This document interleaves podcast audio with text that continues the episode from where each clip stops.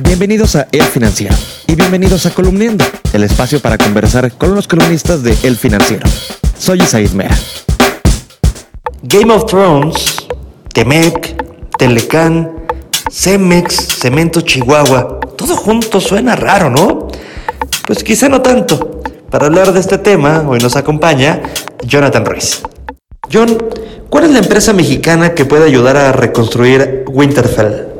La empresa mexicana que puede ayudar a reconstruir Winterfell, pero así Winterfell entre comillas, pues es Grupo Cementos Chihuahua. Es una empresa pues que se dedica, como su nombre lo dice, a producir cementos. Pero ¿por qué vinculamos a una empresa mexicana que produce cementos con esta eh, pues esta población fantástica de Winterfell?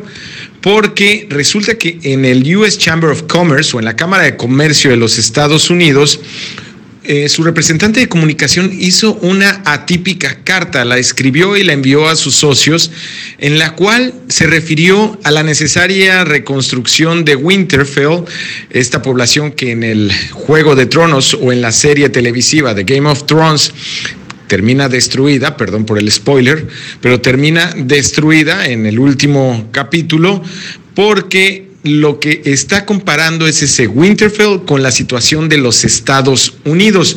Consecuentemente, lo que dicen es que así como Winterfell, pues también los Estados Unidos necesitan ser reconstruidos debido a que prácticamente desde los 70 pues no ha sido reconstruida su infraestructura y por lo tal se encuentra dañada y le urge reconstruirla para recuperar pues, competitividad, que la gente no se retrase en vuelos o en envío de mercancías como lo están retrasando en estos momentos, a decir, insisto, de la principal Cámara de Comercio de los Estados Unidos. Oye, Game of Thrones y acuerdos de libre comercio en una sola oración, esto me parece que ha llegado muy lejos.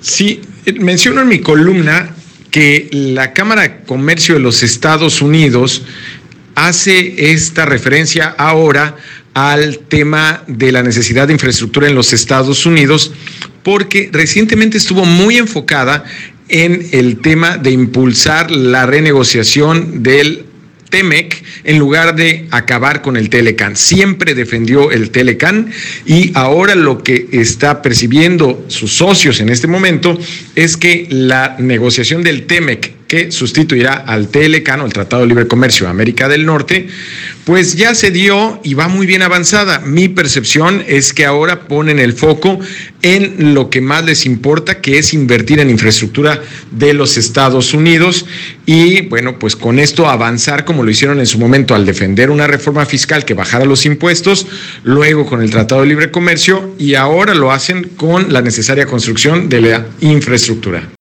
Y a todo esto, Cementos Chihuahua, que varios ven mejor posicionado que la clásica Cemex, como dices en tu columna, eh, ¿qué personaje sería en Game of Thrones?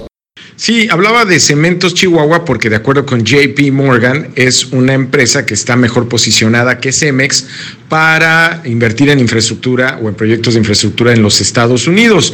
El problema con Cemex es que, bueno, desde eh, aquella inversión fallida en Rinker, en la cementera australiana que compró justo antes de la crisis financiera más fuerte que ha visto esta generación en 2008, lo hizo antes y en consecuencia se endeudó tremendamente y desde entonces Cemex pues busca deshacerse de deudas vendiendo sus activos y no puede en este momento asumir deuda que le permitiría invertir en nuevos proyectos. Entonces, Grupo Cementos Chihuahua sí, y por consecuencia, en, esto en opinión de JP Morgan, el principal banco estadounidense, Grupo Cementos Chihuahua está más habilitada para justamente reconstruir los Estados Unidos o esta analogía que hacían en la Cámara de Comercio, reconstruir Winterfell. Oye, ¿y Cemex sería de los que mueren? Tendría que ser uno de estos que renacieron, pero Jon Snow, y perdón, va por otro spoiler, pues Jon Snow al final, pues, eh, aunque no muere, pues acaba, digamos que confinado, ¿no? Yo creo que más bien se, se parecería, que se parecería a Sansa Stark.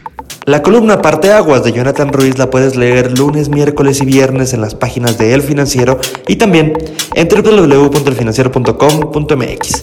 Soy Ismael me despido, pero nos escuchamos muy pronto.